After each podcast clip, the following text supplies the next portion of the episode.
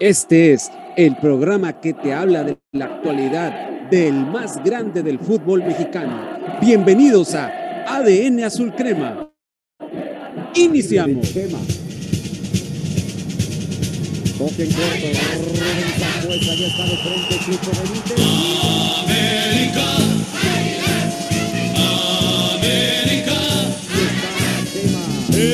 Estoy contigo, oye mi corazón.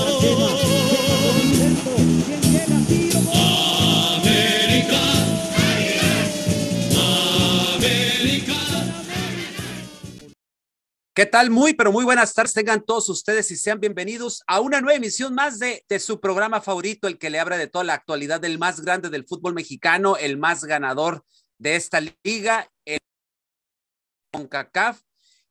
¿Quién más y quién menos que las poderosísimas Águilas de la América? Esto es ADN Azul Crema. Sean bienvenidos a una emisión más, repito. Gracias por hacer de este programa uno de los favoritos aquí de la plataforma digital de Radio Gol. Le pido que baje la aplicación, no le cuesta absolutamente nada. Y si no puede escuchar el programa en su tiempo, en su forma, entra poquito tarde, lo que usted guste y mande, está la comodidad de usar la plataforma de Spotify para que escuche este y los demás programas que tampoco tienen pierde ante tanta calidad que tenemos aquí con el equipo que hace este programa, que repito, hablamos de la actualidad del equipo, que nadie, pues mire, que nadie le pasa desapercibido. Unos lo aman, unos los odian, pero no le es indiferente absolutamente a nadie. Hasta el que no le gusta de fútbol, el morbo le llama, el morbo le dice, tengo que ver algo de este equipo porque todo mundo habla de, de las poderosas Águilas del la América. Así que vamos a darle de inicio, no sin antes presentar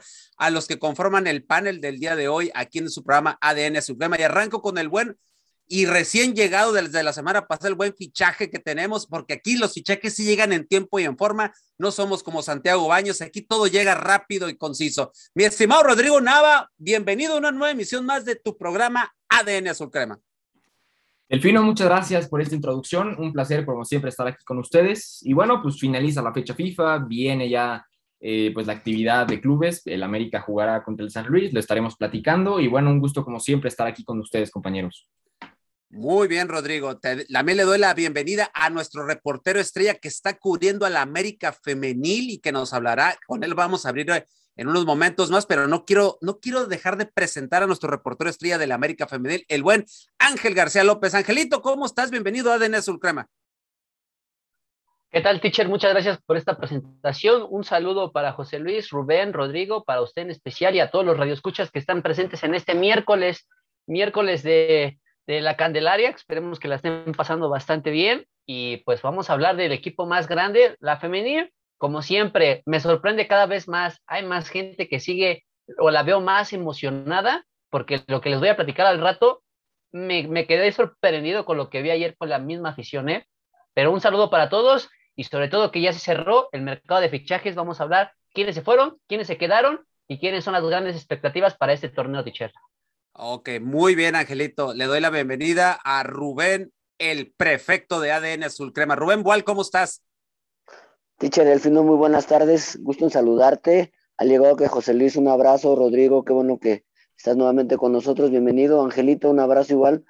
Eh, pues una semana ciertamente complicada para el América en el aspecto de lesiones, en el aspecto de que aquí no sabemos que tuvo una lesión, lo de Jorge Sánchez también igual otra lesión, ya lo platicaremos. Otra situación que también un torneo complicado también en el inicio de la América y tiene que levantar otra vez el vuelo en el Azteca contra el San Luis. Así es, mi estimado Rubén. Y dejo por último al uno de los mejores analistas que tenemos, no nada más aquí en, en, en, este programa que habla de la actualidad de América, sino también del fútbol europeo, sudamericano, mexicano sobre todo, un talento nato que tenemos aquí en la plataforma de Radio Gol. Mi buen José Luis Macías, ¿cómo estás, hermano? ¿Qué tal, teacher del Pino Cisneros? Ya ni en mi casa me alegran de esta manera, la verdad, ya voy a tomar como este es, prioridad. Esta es tu casa, chingada. Sí, no, voy a tomar como prioridad número uno en nuestro crema para lo que veo.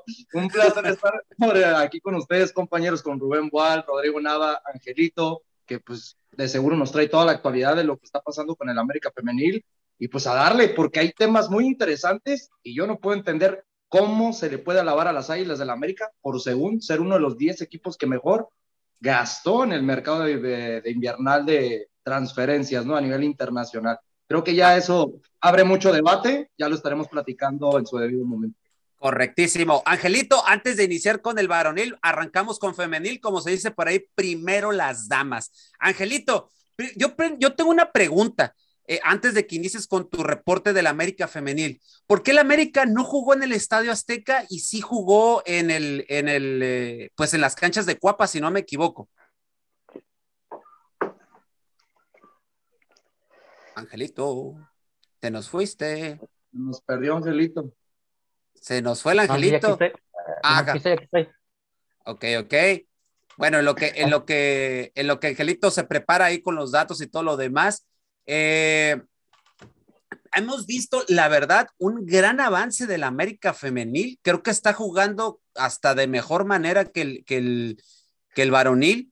Y esta, la famosa Katy Killer, la, la, goleadora del equipo, se está haciendo presente desde el momento que llegó Rubén. O sea, desde el momento que, que entró al América, parece ser que jugaba con ellas desde un inicio y se ha mostrado ya en cancha, ¿no?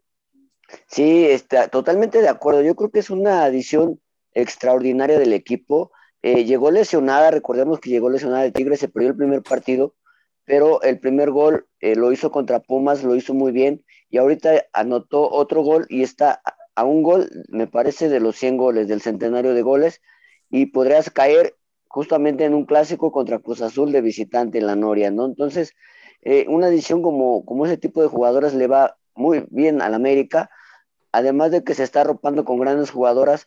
Yo veo este equipo muy intenso, le falta un poquito o, o, ciertamente un poquito la definición, llegan mucho por las bandas, llegan mucho por el centro, pero les hace falta un poquito el, el, el pase final, el, a lo mejor este, el, el, el pase a la red o esa definición que muchas veces las niñas todavía les falta ese pequeño detalle.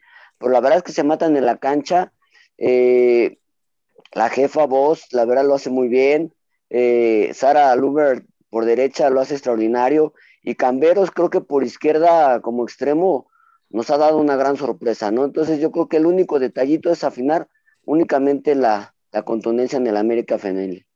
Ok, mi estimado Angelito, ahora sí te hacía una pregunta, ya que ahorita tienes ya los datos a la mano, te agarré, te agarré en curva, perdón. Eh, ¿Qué pasa con este América femenil que no jugó en Cuapa? Mucha gente pregunta el por qué no, no, no, no fue el, el partido en el Estadio Azteca.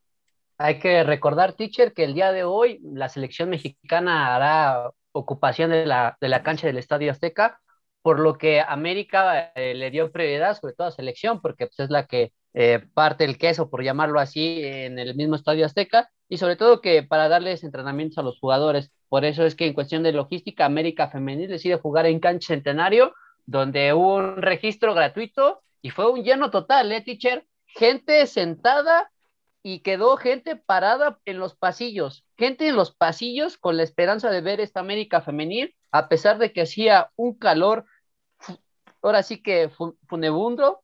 Eh, la verdad es que la afición me dejó sorprendida, alentando, gritando y sobre todo que no decepcionaron. Un marcador de 3-0 que en el primer tiempo pues parecía que, que América estaba más cerca del gol, pero pues la portera rival, Guadalupe Olvera de Necaxa, eh, estuvo ahí matando todos los sueños de la afición de gritar gol, pero el segundo tiempo ya inevitable y abrió nada más y nada menos que el marcador Katy Martínez, después hay una equivocación de la misma portera donde Sara Luber mete un centro por, por derecha, la portera lo ataca la pelota, pero sin querer la rebota en el poste y entra. Y al final nuestra 10, la, la ex capitana del torneo pasado, Dani Espinosa, pues mete su tercer gol y con eso cierra un, un marcador contundente donde las rayas del Necaxa pues estaban intentando de alguna forma eh, parar este tren porque no, no veían por dónde, por dónde frenar a esta América femenil que hoy se encuentra en la posición número 6 y que el próximo sábado, ya lo dice el buen Rubén, va a tener que visitar las instalaciones de la Noria, pues hay clásico, clásico joven en la femenil, esperemos que le vaya lo mejor, pues sobre todo que esta máquina así anda, anda un poco mejor que los últimos partidos que ha tenido América femenil contra otros rivales y sobre todo que se ha podido levantar después de aquella de, derrota dolorosa contra las Rayadas de Monterrey. Angelito, ¿en qué posición está ahorita la América femenil en la tabla? En el número 6, teacher. Ok. Número ok. 6, calificando en los primeros, todavía en los primeros ocho. Recordar que este, tuvo un empate, lleva tres victorias y una derrota jornada en, en cinco jornadas. La verdad es que América Femenil ha respondido de una mejor manera. Como lo comentó Rubén, hay que, eh, hay que hacer memoria. En la primera jornada, pues no estaba Katy Martínez, así que tuvieron que improvisar con, la, con algunas jugadoras, jugar con línea de tres, pero ya, con el regreso de, de Katy Martínez y sobre todo la revelación, la que no tuvo tantos reflectores para mí en, en lo que yo percibo, Scarlett Camberos, esta jugadora que viene de los Estados Unidos, de una liga de segunda división femenil, lo ha hecho bastante bien y fue la que generó mucha profundidad, sobre todo en el primer tiempo, ¿eh? No hubo quien la parara, regates, entró por donde quiso, y, pero pues la verdad es que la portera del Necaxa fue la que estuvo más a las vivas porque ni la misma defensiva rival pudo, pudo frenarla, ¿eh? La verdad es que ha, hecho un trabajo sorprendente para mí. Perfectísimo. Buen, buen, buen, muy bien tu reporte, mi estimado Angelito, como siempre, y esperemos que la América Femenil siga elevando el vuelo ahora contra eh, la máquina de la Cruz Azul en el equipo femenil y se viene, como tú dices tú, el clásico joven en, con las damas. Bueno, pues da, vamos a darle la vuelta a esto y desearle toda la mejor de las suertes al equipo femenil del América. Y vamos ahora a hablar ya de lo que es el equipo varonil, ya sabemos, el equipo que levanta pasiones a donde quiera que vaya. Mi estimado Rubén, tú traes ahí unos datos antes de darle entrada a lo que es el partido este amistoso que tuvo precisamente contra Cruz Azul. Eh, pero antes de eso, se cerró ya el mercado de fichajes el día de ayer, primero de febrero, hoy que estamos a día 2, en pleno, en plena comida de tamales y todo lo demás por la famosa rosca de Reyes. Pero estamos como para celebrar todo esto, Rubén, en América, porque teníamos ahí, se, salieron varios, este, eh, varias notas en algunos diarios eh, principales de, de, deportes, donde se hablaba que América abrió la chequera y están hablando de un gasto por ahí de 20 millones de dólares. A ver, Rubén, platícanos un poquito tú que traes esos datos, eh, esos, y José Luis ahí que trae una muy buena, muy buen análisis al respecto de esto. Sí, gracias, gracias por la oportunidad. Mira, eh, eh, te voy a dar rápidamente la lista de los jugadores que salieron: Aguilera, Benedetti, Córdoba, Madrigal, Renato, Castillo, Chucho López y Ramón Juárez. Eh, Meré llegó por Aguilera, Sendejas llegó por Benedetti, Diego Valdés por Córdoba, Giovanni Dos Santos por Madrigal y Otero por Renato. Esas son las posiciones que se cubrió el América. Únicamente de estos 1, 2, 3, 4, 5, 6, 7, 8 jugadores que salieron, solamente llegaron 5. Entonces faltaron por cubrir tres posiciones. Ahí ya tenemos un déficit negativo, ciertamente.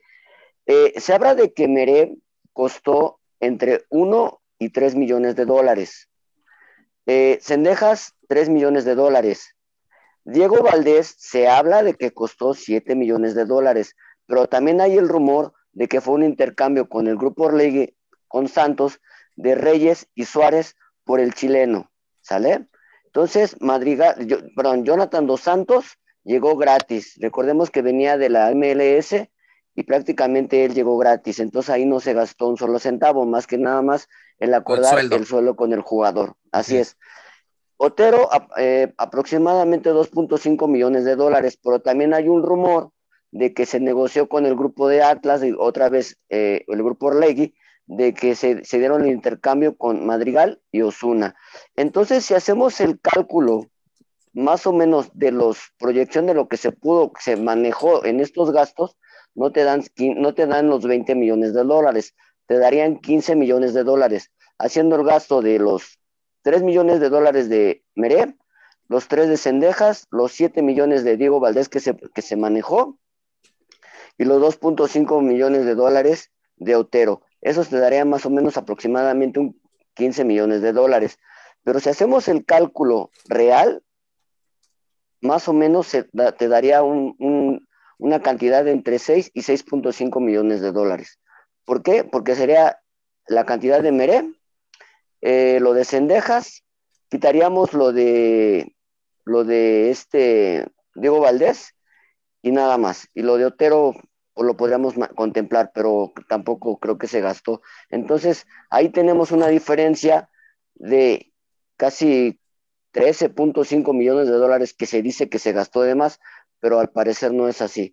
Sabemos que Santiago Baños no es un, no es un directivo que, que, aporte dinero, que, que abra la chequera, no lo ha hecho totalmente. Entonces, para mí esos números son irreales.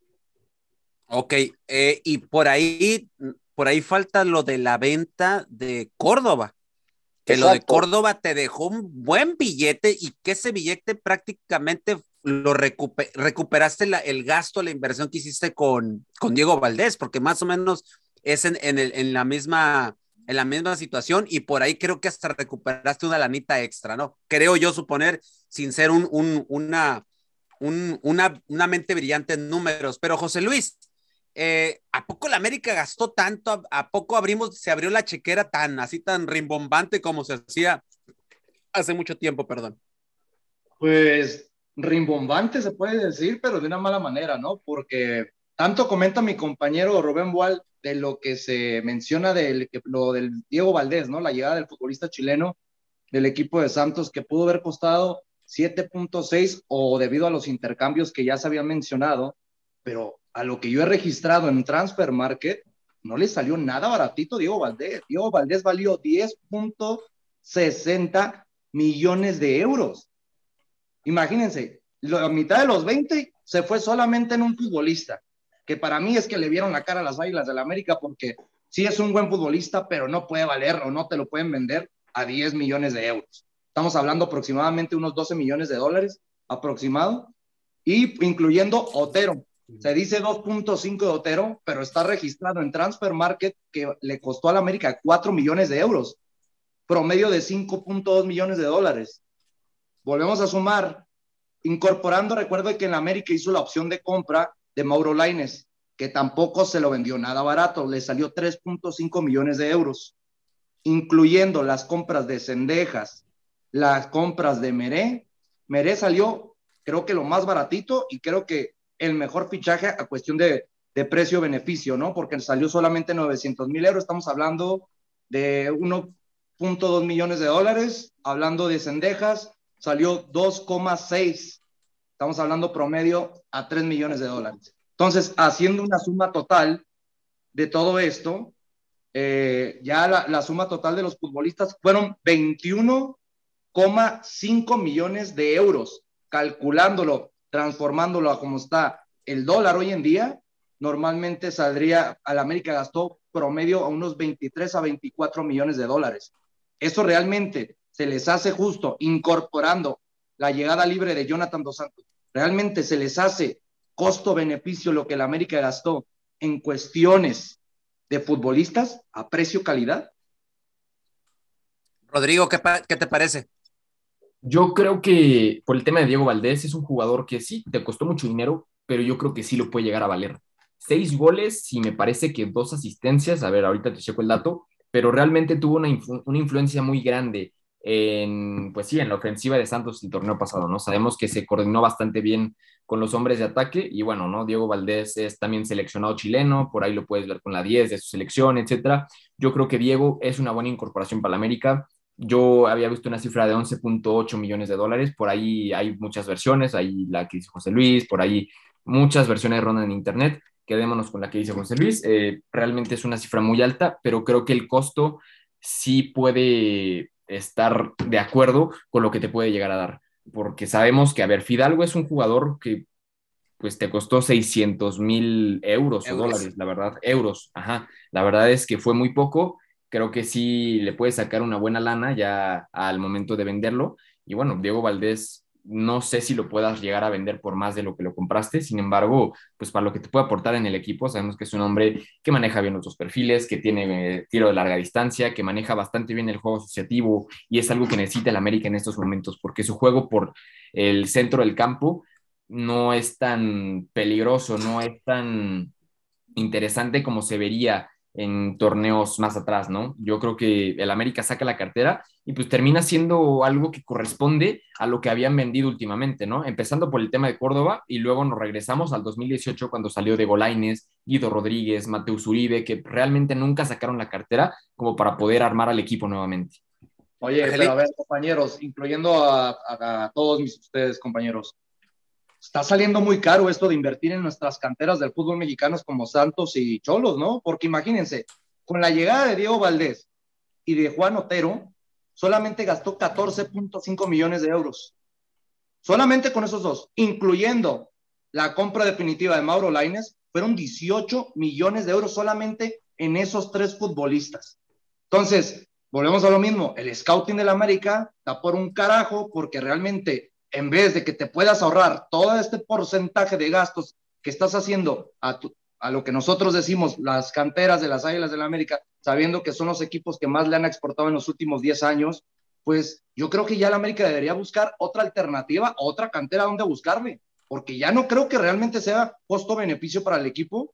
Yo siento que ya al América ya le están viendo la cara en cada temporada, porque 10,5 por Diego Valdés, tal vez concuerdo con Rodrigo Nava, para mí es un futbolista diferente. Diego Valdés, el futbolista chileno, lo ha demostrado desde que llegó al Monarcas Morelia, equipo que ya pues está extinto en nuestro fútbol mexicano. Y la verdad, creo que es un futbolista diferente, un futbolista que te puede marcar esas pautas, recuperación, goles, asistencias y muchas cosas más. Pero realmente valen esos 10.5? Yo me quedo todavía dudando, compañeros. Se me hace mucho dinero. Y a, a un ejemplo, se contrata por tres años con opción a cuatro. Realmente, en esos tres años, o si se le llegara a renovar el cuarto, el América mínimo va a, recuperar una mínima parte de lo que invirtió por Diego Valdés? Pues mira, José Luis, yo lo, por lo pronto, por lo que veo, por esas cifras que das, eh, espero que Diego Valdés rinda primero que nada en cancha, que te reditúe algo, que te genere algo, que la verdad sea el motor del equipo, que es lo que todo el mundo está esperando del, del chileno, y que eh, y que a la larga, o bueno, a mediano o a corto plazo, te reditúe esto en un, en un trofeo, en un, en un título, porque si no, entonces volvemos a lo mismo. Abres la cartera sin pensar, y bien tú lo dijiste, aquí la situación es las visorías, el departamento de inteligencia, que ya nos hemos dado cuenta que están para llorar. No sé qué piensas tú, Angelito. Pues sí, teacher, la verdad es que han dejado mucho que desear. He visto cómo otros equipos como Pachuca o incluso el mismo Santos, ¿no? Con lo que le da la América de dinero, eso que le dio, va al mercado sudamericano, negocia dos, tres jugadores y los va formando y les va dando ese proceso evolutivo. Y el claro ejemplo está con el mismo Diego Valdés, donde Monarcas Morelia le echó el ojo desde Chile, Santos lo, luego, luego le, le vio el ojo, lo compró y lo fue formando poco a poco. Es un jugador que siento que sí vale la pena, como lo comenta Rodrigo. La verdad es que es un jugador que ya conoce la Liga MX, que, que ya ha quedado campeón como tal, que estuvo cerca de, haber alzado aquel título en, en, mayo del 2020 contra la máquina de Cruz Azul, que fue el que complicó aquel partido contra, contra los, los, los de la Noria, pero que pues, exactamente, y lo mete de, de, de un gol de de tiro de larga distancia, perdón, larga distancia, pese a la marca que traía el jugador, era, era imposible. ¿eh? Incluso el mismo Chuy Corona ni siquiera la vio venir, él, él ni esperaba ese tiro y es un jugador que te puede aportar mucho a la ofensiva. Esperemos que ya por lo menos ya pueda debutar porque también nos lo están masajeando bastante de que pues está lesionado, que no, no está al 100% con al ritmo de trabajo con los compañeros y pues más que nada, esa es, la, esa es la ansiedad de la afición, poder verlo ya en el campo de juego y que vaya cumpliendo poco a poco las expectativas y sobre todo que está cargando un número, un número que el torneo pasado quedó malborotado, quedó mal visto, quedó manchado. Muy frío ese número. Como que lo enfrió, ¿no? A, Córdoba. Pero hoy en día está quedando manchado ese número de nuevo, porque ya van, vamos para la quinta jornada y el futbolista número 10 no debuta. Entonces, ¿qué está pasando? Exactamente, entonces, este, yo creo que también ahí va más la responsabilidad de Diego Valdés de saber qué tan, qué tan preparado se siente para ya, ya pisar las canchas del Estadio Azteca y responderle lo más rápido a la afición, porque la afición va a presionar, ¿eh? la afición no, no lo va a perdonar, independientemente de que venga de donde vengas, la podrás haber roto en Santos, en Monarcas Morelia, podrán haber estado otros equipos detrás de ti que al final preferiste estar en este equipo, pero si las respuestas no son de inmediato, automáticamente la presión va a estar encima del futbolista, ¿eh? Y lo hemos visto con el mismo técnico, con otros jugadores, que incluso por ahí en rueda de prensa, eh, esa rueda de prensa estuvo muy maquiavélica y pues esperemos que estos jugadores puedan, puedan dar. Para mí el costo-beneficio va a ser Valdés, de los demás sí pongo mi duda porque no, no veo que tengan un rendimiento constante o por lo menos ahí el, el, único que le puedo dar la duda es a Jorge Meré porque pues estuvo en el fútbol alemán, pero los demás por ahí han estado en un nivel medio, no, no han despegado, no han despuntado, por lo menos para que la afición se sienta contenta, ¿no? Porque todos los fichajes que llegaron, a excepción de lo de Valdés, todos fueron criticados. Mi estimado Rodrigo. Sí, claro, eh, nada más quisiera agregar algo al comentario de Angelito, ¿no? Bueno, pues a ver, la cantera del América termina siendo Santos, Santos termina redituando bastante bien de estas compras. Eh, y pues mira, nada más les voy a comentar un poco de las 10 ventas más caras en la historia de Santos. Y nada más para hacerles un pequeño spoiler, para adelantarles lo que les voy a decir, cinco han sido con el América. La número 10 ha sido Osvaldo Alanís. La número 9, Matías Bozo con 5 millones de dólares. La 8, Carlos Izquierdos. La 7, Néstor Araujo. La 6, Oribe Peralta con 10 millones de dólares. La 5, Cristian Benítez, el Chucho, eh, por 10 millones de dólares. La 4, Darwin Quintero con 11 millones de dólares, la 3 Yanini Tavares, la segunda Diego Valdés con 11.8 millones de dólares y la primera, bueno, el Cabecita Rodríguez. Pero bueno, pues justamente siguiendo este, esta temática, esta tónica, pues Diego Valdés se convierte en el fichaje más caro de la historia del América. Entonces también tiene ese peso encima. Ahora, si vemos la mayoría de los que han venido de Santos América, de esa lista, creo que la mayoría ha cumplido, a excepción que para... no cumplió el Bozo. Eh, eh, ah, pues sí, Bozo no quedó a, a medias tintas. Eh, Darwin Quintero. Darwin Quintero, sobre todo en, en Liga, Tichere. A lo mejor en CONCACAF sí, levantó dos fue- títulos, pero Ajá. Pero de ahí en fuera, creo que los demás, podemos decir que los demás sí se han portado a la altura de, de América, ¿no? A ver, pero Pues, también eh, recuérdense, recuerden compañeros, cuál fue la última incorporación más cara de las Águilas del América que yo como una bomba mediática del viejo continente, que viejo conocido del fútbol mexicano, y las lesiones lo tronaron por no tener esa continuidad. Y estamos hablando de otro chileno, Nico. Castillo. Así que también hay que llevar con un proceso a Diego Valdés, pero lo que yo no puedo entender, como bien lo menciona Ángel, qué tanto le estarán masajeando o qué tanto buen trato le están dando en la institución, porque no es como que venga de Europa, no es como que venga de otra liga de Sudamérica, es, jugaste presentemente en un equipo de la Liga MX, es para que ya ahorita estuviera capitaneando o tomando esa batuta del futbolista batuta del equipo de las Águilas del América que no estoy viendo. Yo por eso cada semana realmente que no juegue Diego Valdés o que juegue y no demuestre realmente lo que se pagó por él, se le debe de criticar, se le debe de juzgar. ¿Por qué? Porque van a decir, es que un futbolista no, no puede retomar ese nivel tan rápido, no es el mismo peso jugar en las Águilas del América, sí, no es el mismo peso, pero sigues jugando en la misma liga donde desarrollaste tus mejores cualidades. Así que no hay excusa, no hay error, es como que es brevemente, el futbolista sabe que brevemente tiene que dar resultados. Y si no da resultados desde el primer partido que dispute, que lo más seguro va a ser la siguiente semana contra Atlético San Luis, si no me equivoco es esta semana, ando ya pensando en, Sí, sí, en sí. La, en la fecha doble. Eh, no, en esta semana, este fin de semana, yo creo que ya sábado. va a ser punto de exigencia, porque también se menciona, si más no me equivoco, que Meré también ya va a debutar esta semana. Bueno, pues vamos, vamos viendo eso, ¿no? Entonces, eh, para darle vuelta a la página a esto y hablando precisamente de, Diego Valdés y algunos otros refuerzos, el pasado sábado hubo un amistoso, Solari pidió un amistoso para, no, para que el América no perdiera el ritmo de partido tras partido, ¿no? Y fue nada más y nada más con- contra un viejo conocido ya de los clásicos, ¿no? La máquina celeste de Cruz Azul y el partido fue ahí en las canchas de Cuapa y ah, ahí les va la alineación con la cual arrancó el América este amistoso. Oscar Jiménez en la portería, sabemos que no había jugadores de selección. Oscar Jiménez, por la izquierda Fuentes, en la central Silva y Cáceres, por derecha Layún. El medio de contención era Jonathan Dos Santos, ojo con esto. En los interiores fueron Fidalgo y Otero. Y en la parte de ataque, Cendejas, eh, Reyes y al frente como nueve, Roger Martínez. Empezó Cruz Azul ganando por 1-0 con gol de Mayorga. Después Roger anotó vía penal En el segundo tiempo, Viñas anotó a pase de Layún.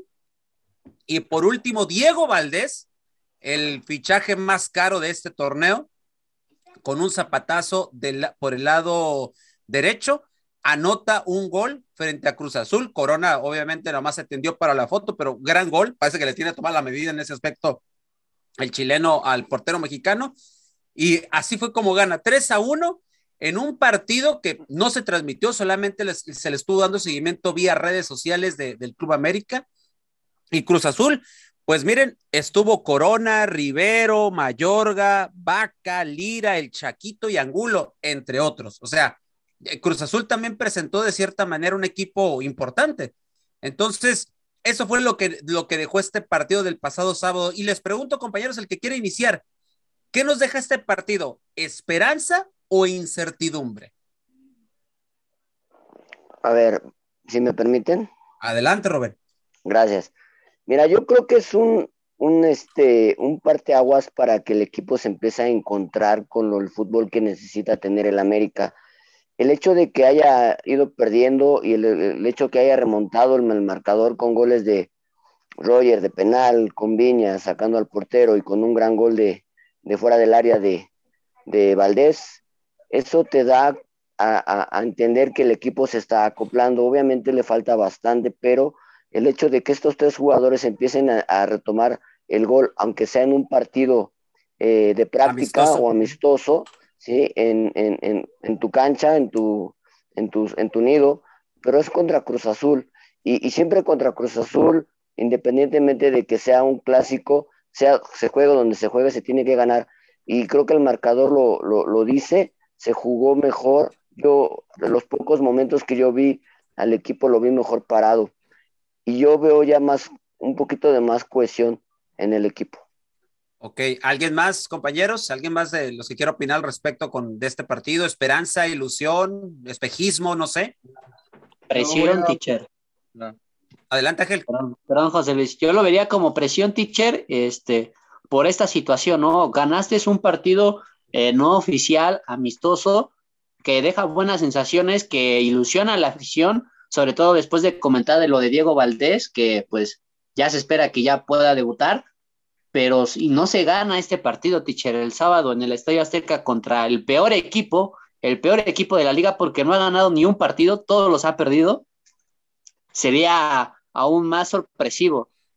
La verdad es que la afición yo la veo muy esperanzada después de este triunfo, pero yo lo vería más como presión, ¿no? Que el cuerpo técnico pueda mantener estos resultados, pero ya en partidos de tres puntos, ¿no? Pero finalmente ya dijeron que aquí los tres puntos no importan, ¿no? Aquí al final es que cuando lleguen a la liguilla se afronten de otra forma y que no se, no se den los, los sucesos acontecidos en los torneos pasados, pero, pero es un parteaguas, como lo dice el buen Rubén, pero para mí genera más presión, ¿no? Porque es ahora sí mantener el nivel, porque no ha sido un inicio eh, tan factible para las Águilas del la América y sobre todo que la afición está dolida, ¿no? No ha podido ganar el equipo, solamente ha cosechado un empate y una derrota que lo mantiene en el lugar 14 de la tabla, ¿no? Entonces, esperemos que, pueda retomar ese nivel y sobre todo el fútbol, ¿no? Porque tampoco, tampoco hemos visto un, funcionamiento colectivo bastante agradable, porque hay momentos en los que decimos o pensamos que está trabajando Solari en esa cuestión.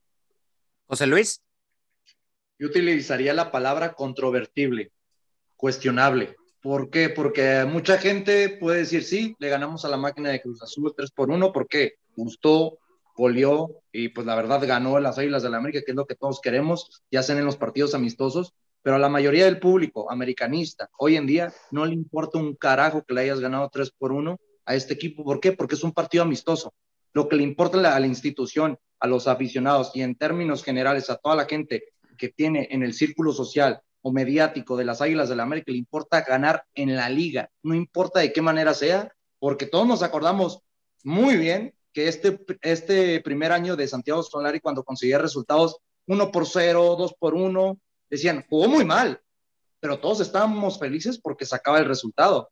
Y volvemos a lo mismo, creo que ahorita ya las formas están valiendo por un lado a la izquierda, porque la verdad, ya lo que queremos es el título sí o sí, dense cuenta, y lo vinimos platicando en otras emisiones de, ADN Azul Crema, que los últimos dos campeones del fútbol mexicano jugaban en un estilo ratonero. Estamos hablando de Cruz Azul y los rojinegros del Atlas.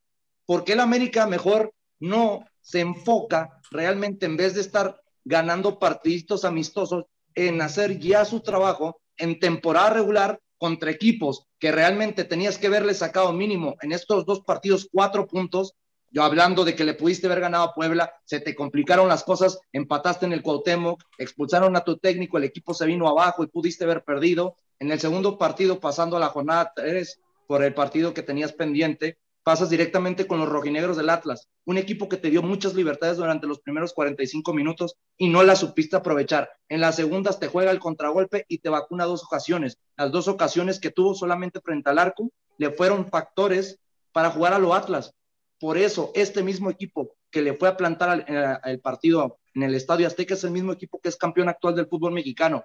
Ya el América le debe importar un carajo los procesos, los manejos de partidos, sino tener esa consistencia de volver a sacar los resultados. Tal vez ahorita hoy en día ya no nos importa tanto, la verdad, lo que está pasando en temporada regular, pero hoy en día la, la verdad el América no está para quedar en el repechaje, tiene que estar mínimo en el cuarto lugar de los clasificados, que lo veo complicado, porque yo ya se los venía eh, diciendo en otras emisiones, este plantilla para mí no está para competir, pero mínimo esperemos que un técnico que con menor plantilla que la que tenemos hoy en día sacó una gran cantidad de puntos, entonces con más factores o con más razón le podemos echar esta crítica mediática a Santiago Solari.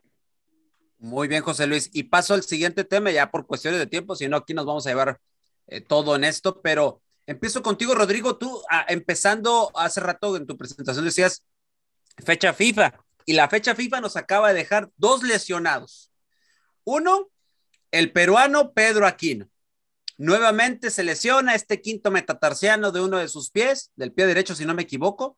Eh, pues se fractura y hay que meterlo a quirófano, entra a quirófano y se estima que su, que su, que su proceso de rehabilitación durará hasta, eh, si no me equivoco, hasta tres meses por ahí. O sea, si nos yéndonos a lo más largo, puede ser que esté antes. Ya depende de la evolución del jugador y la interesa que le ponga y la rehabilitación, ¿no? Hoy sabemos que las rehabilitaciones y todo lo demás, y con la ciencia médica tan avanzada, parece que esto es más rápido, ¿no? Pero conociendo al cuerpo médico de Solari, sabemos que les dan mucho tiempo de descanso para que no vuelvan a caer en un error, ¿no? En, en esta cosa de, los, de las lesiones. Entonces, aquí lo habíamos comentado en ADN Sulcrema, a ti no te había tocado, pero habíamos dicho que lo de Pedro Aquino, después de lo que pasó con Perú, que nosotros pensamos que pues es una, una suma de, de varias cuestiones, entre no cuidarlo, entre que el jugador no se tuvo que ver ido y etcétera, etcétera, o sea, varios factores, ¿no? Eh, que ya no era el caso, pero nosotros aquí comentábamos, Rodrigo, y todos concluíamos que si faltaba, si no estaba Pedro Aquino o si lo vendían o si lo intercambiaban, pues estaba bien porque eh, Pedro Aquino te, está, te juega bien unos partidos, te da buen rendimiento, pero los momentos claves o en, el, en la hora cero, o lo expulsan o se lesiona y no está. ¿Qué hacer con este jugador, mi estimado Rodrigo Nava? Mira, yo creo que el América tiene que mantenerlo, al menos de momento. Es un jugador que ha sido, pues sí, ya, ya bien lo decías, ¿no? Tal vez en los momentos importantes o no está o se achica pero pues al menos por este arranque de torneo, pues demostró que va a ser muy importante para el esquema de Solari. Y ahora, pues si lo quieres llegar a vender, bueno, pues seguramente le va a sacar mucha lana, porque es un jugador peruano que pues lo compraste por 4 millones, pero que realmente por el rendimiento que ha tenido en América, en los partidos que ha podido jugar, pues realmente cualquier equipo europeo puede analizar las estadísticas y darse cuenta de que es un jugadorazo un jugadorazo no solo de club, sino también de selección, que pues, llegó al Mundial, ha sido convocado habitual y bueno, ¿no? Me, podría seguir. Sin embargo, creo que ahorita el América está muy, muy bien cubierto ante su lesión, no contrario a lo que pasó el torneo pasado, ¿no? Porque ya vemos que en la liguilla, cuando pues, se esperaba tener a Pedro Aquino contra Pumas, bueno, pues se pasa el tema de la selección, de que se lesiona, no está disponible. ¿Y a quién teníamos? A Naveda apenas venía recuperándose de su lesión y no estaba apto para jugar. Entonces estaba Fernando Madrigal, que la verdad es que a mí se me hace un jugador de cumplidor a malo, más malo que, cumplidor, y el Mono Zuna, que la verdad es que ni siquiera quiero ahondar en ese tema porque me pone de malas. El mono no es jugador para el América, Claro. nunca fue jugador para el América. Entonces el América no estaba cubierto en ese momento. Ahora ya tienes a Naveda, que cuando ha jugado lo ha hecho bastante bien. Tiene esa sangre americanista y la verdad es que pues, se parte el alma en, en la cancha. Y además tienes a un Jonathan Dos Santos que si bien ahorita no tiene nivel de selección, si no había tenido la continuidad que desearíamos en el LA Galaxy, bueno, pues ahora en América parece que está retomando el nivel. En los minutos que se le vio contra el Atlas, jugó bastante bien, sirvió participativo, tuvo un par de entradas de buen nivel y pues si el América y Solari lo alcanzan a trabajar de buena manera, pues no tienes a un solo recambio, sino a dos, a Naveda y a Jonathan Dos Santos, que bueno, pues ahí pueden estar compitiendo para ver quién suple a Pedro Aquino. Ya no tienes que estar peleándote, híjole, a ver si Madrigal, el Mono Zuna, subo a alguien de la cantera, no. Ya tienes buenos refuerzos, ya tienes gente que lo pueda suplir y bueno, pues ya ojalá que pueda regresar para la parte importante del torneo. Yo ahí sí no quisiera justificar este inicio mediocre del América, pero creo que lo que importa realmente es el cierre. Y Solari y Baños ya se dieron cuenta de que con este formato de repechaje no importa cómo empieces, sino cómo acabas. Y pues Pedro aquí no va a regresar para esa parte que es la más importante. José Luis, eh, maneja ya dos nombres que yo te quería preguntar a ti. Jonathan Dos Santos o Santiago Naveda para esa posición y más que nada para el funcionamiento del sistema táctico de, Santiago Solari. ¿Quién de los dos tiene que estar ahí en esa posición? Sin ninguna duda, yo me iría con Santiago Naveda. Y en cuestiones de que Rodrigo Navas dijo a la perfección las cualidades de Pedro Aquino, el futbolista peruano, que sí es seleccionado nacional. Yo nomás les digo, compañeros, y creo que puedo ser el único loco porque a mí ya me han criticado que yo desde un principio que yo Pedro Aquino dije que no me gustaba, no es un futbolista que realmente le pueda aportar mucho a las Águilas del la América. Sí, tiene calidad, sin ninguna duda lo va a demostrar en uno que otro partido, pero en partidos importantes también se ha achicado, bien lo menciona Rodrigo Nava. Les puedo asegurar que en porcentajes de lo poco que ha jugado Santiago, Maneda, uh, Santiago Naveda, ha tenido mejor papel que el mismo Pedro Aquino, con lo poco que ha demostrado. Así que por hoy en día, eh, concuerdo también con mi compañero de que dice que Jonathan Dos Santos sí, la verdad, lo vi muy activo, eso me sorprendió mucho, porque pues también ya lleva un, par de meses no teniendo actividad después de que pues la MLS termina en el mes de marzo. Así que pues esperábamos un poquito más de, de resentimiento. Yo podría decir que en calidad futbolística de Jonathan Dos Santos, si lo vi de una buena perspectiva, creo que va a aportarle mucho a las Águilas del América en esta presente temporada. Viniendo desde el banco, no lo veo como titular, pero sin ninguna duda me iría con el joven canterano, porque tiene ganas, sabe lo que es vestir la camiseta de, la, de las Águilas del América. Y eso creo que hoy en día en el 11 titular muy pocos saben asimilar dónde están jugando.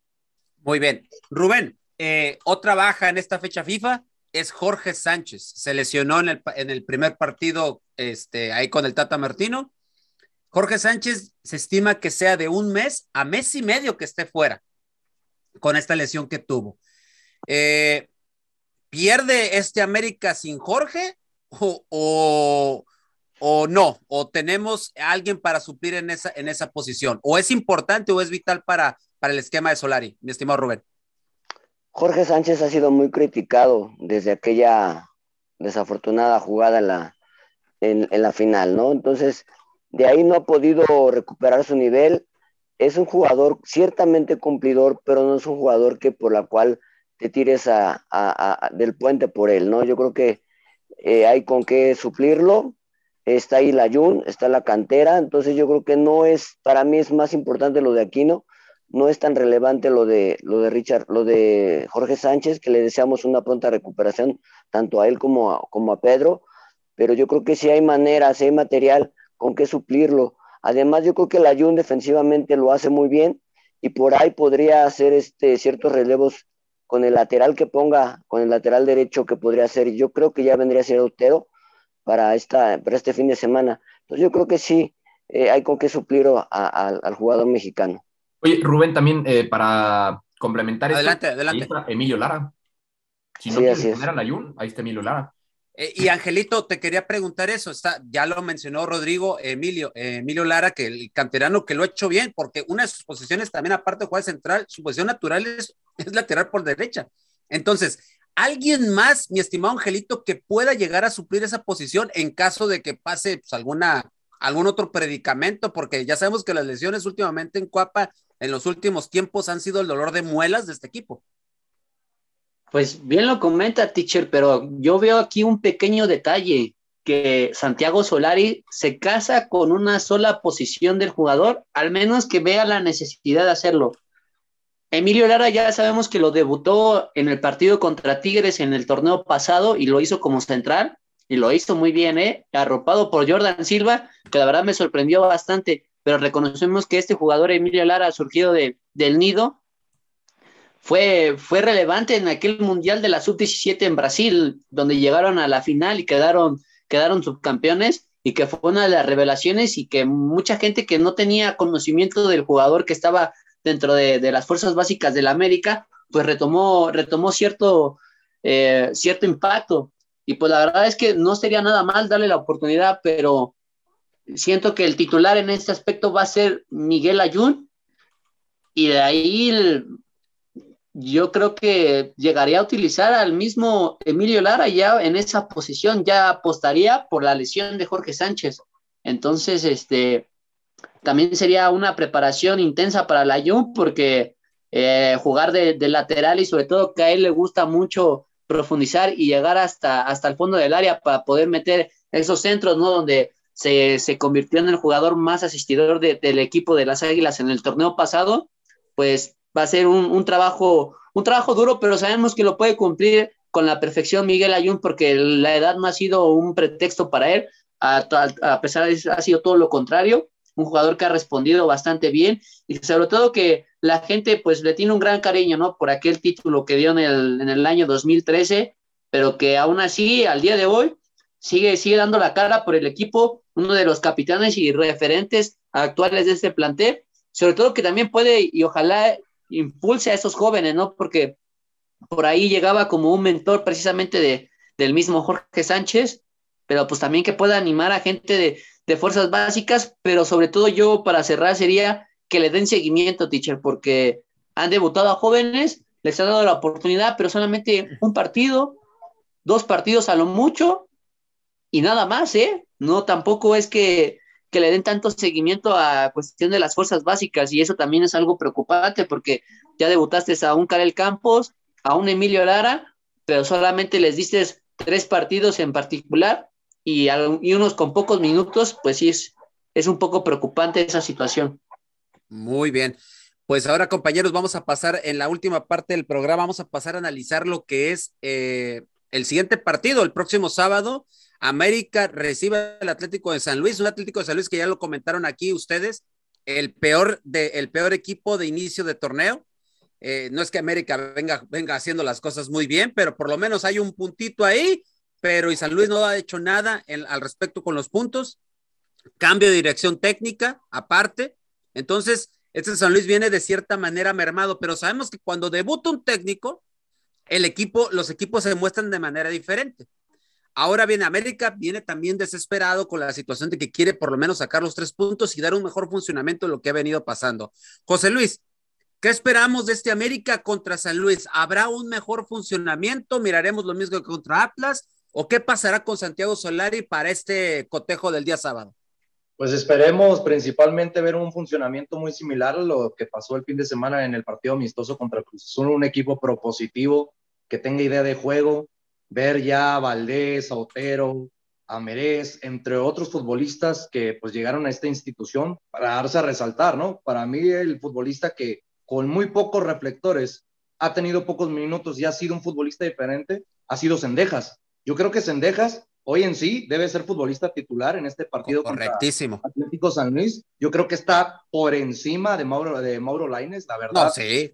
Con, con todo respeto al futbolista eh, hermano, ¿no? De otro canterano que, que, fue Diego Laines, la verdad, que sabemos que nos hace un futbolista con esa capacidad, esas ganas de gambetear, como lo era, tenía Diego Laines, y creo que Sendejas tiene un poquito de esas cosas similares, ¿no? Que no es un futbolista que tampoco se pegue tanto a la banda, sino también aporta mucho con asistencias y goles, ya que lo vimos en la temporada pasada con el equipo de los Rayos del Necaxa, que hizo seis anotaciones.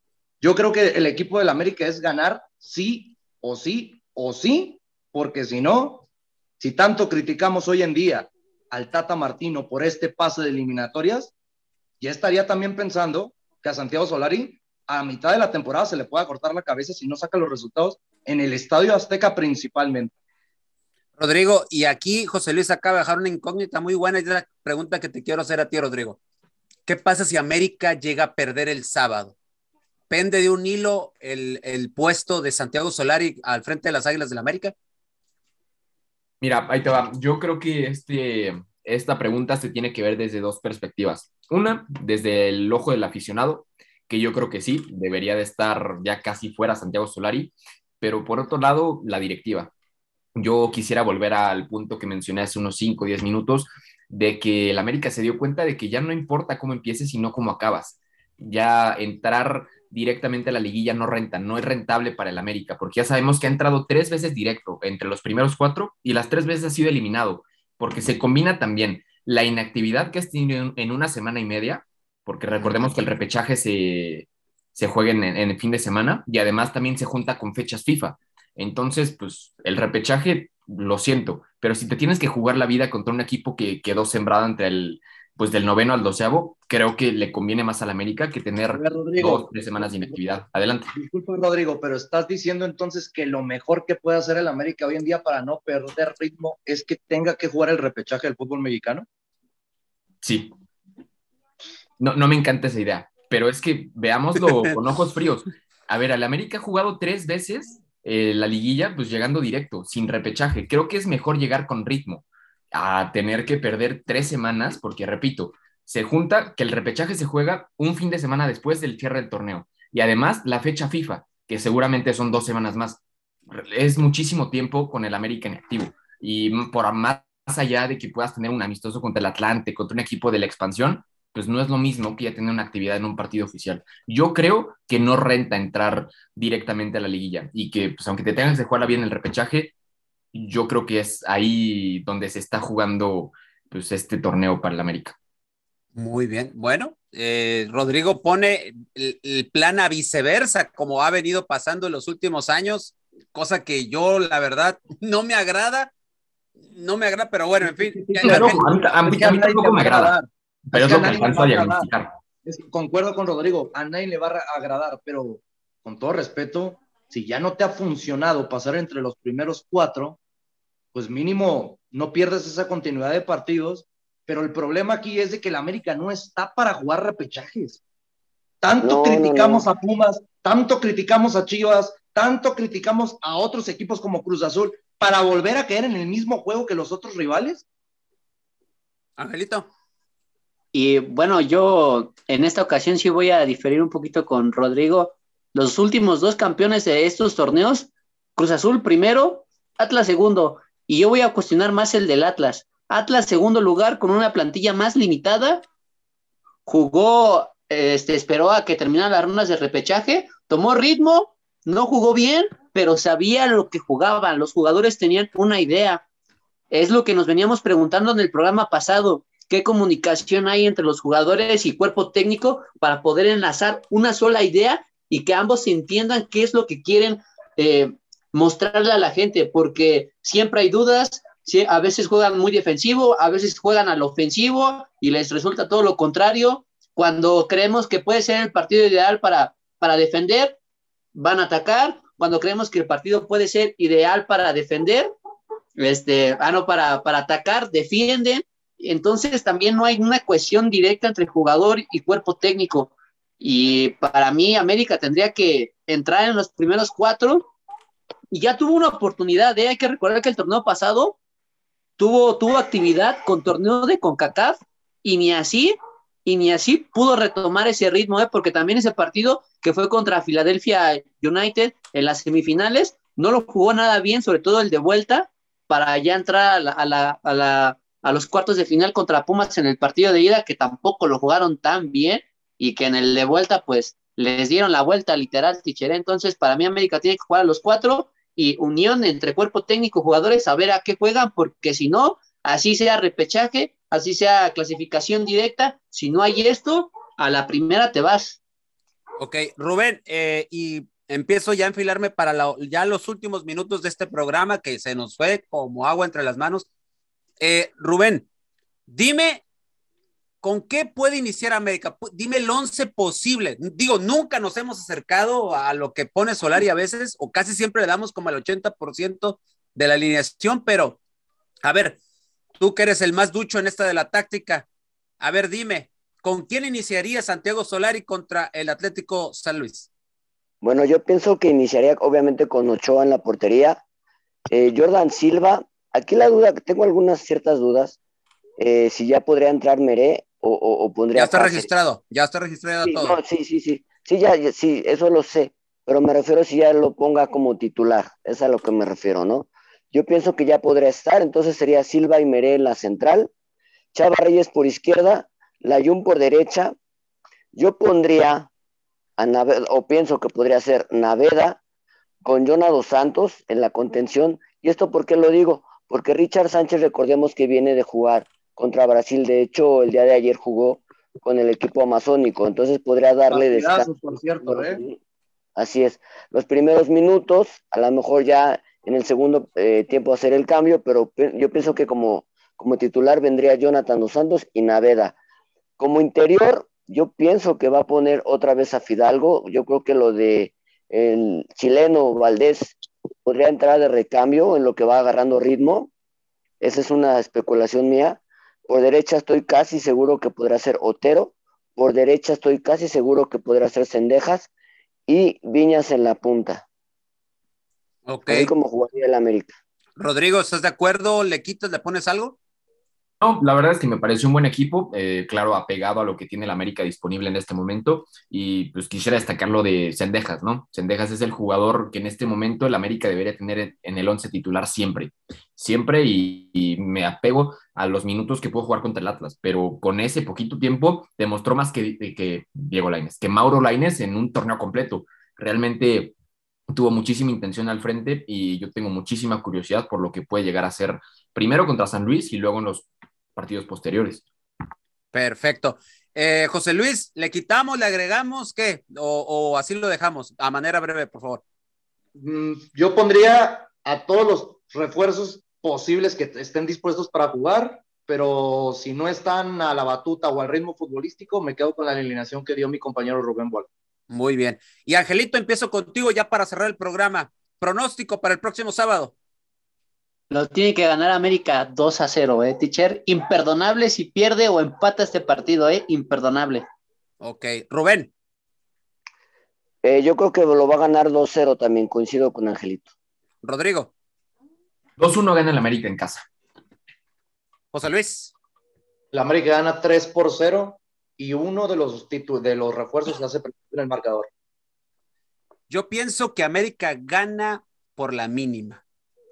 No espero yo más, así sinceramente, no espero más, no quiero esperar más porque luego si espero más me terminan desilusionando. Es lo que ha pasado con, ahora sí ya como yo como aficionado, que estoy esperando mucho más de este equipo. Prefiero mejor que me sorprenda. Pero Leo, la verdad, veo un 1-0. No veo más. José Luis lo veo muy, que también le creo mucho a José Luis, o sea, de cierta manera, eso de andar jugando los picks y, tener un conocimiento de esos, a veces de repente José Luis es muy bueno en esto. Pero en fin, señores, usted genere su propio pronóstico, díganos ahí su pronóstico a través de nuestra cuenta de Instagram, ADN Azul Crema, síganos ahí también. Ahí también van a estar pasando los partidos de América, no se olvide. Por ahí, más adelantito haremos otra vez los famosos en vivo, los dos partidos, etcétera, para que esté el pendiente de las publicaciones de esta página de Instagram de ADN Azul Crema y agradecerle a usted que nos acompañó el día de hoy en esta, en esta emisión de, de este miércoles 2 de febrero del año del 2022. Y esperemos que para la próxima semana estemos hablando, pues no de malas, no desagradables noticias, que estemos hablando de un triunfo del América y de un mejor funcionamiento, que es lo que todos queremos. A nombre de José Luis Macías, Rodrigo Nava, Ángel García, Rubén Boal, yo soy Delfino Cisneros en la conducción. Esto fue ADN Azul Crema. Con permiso.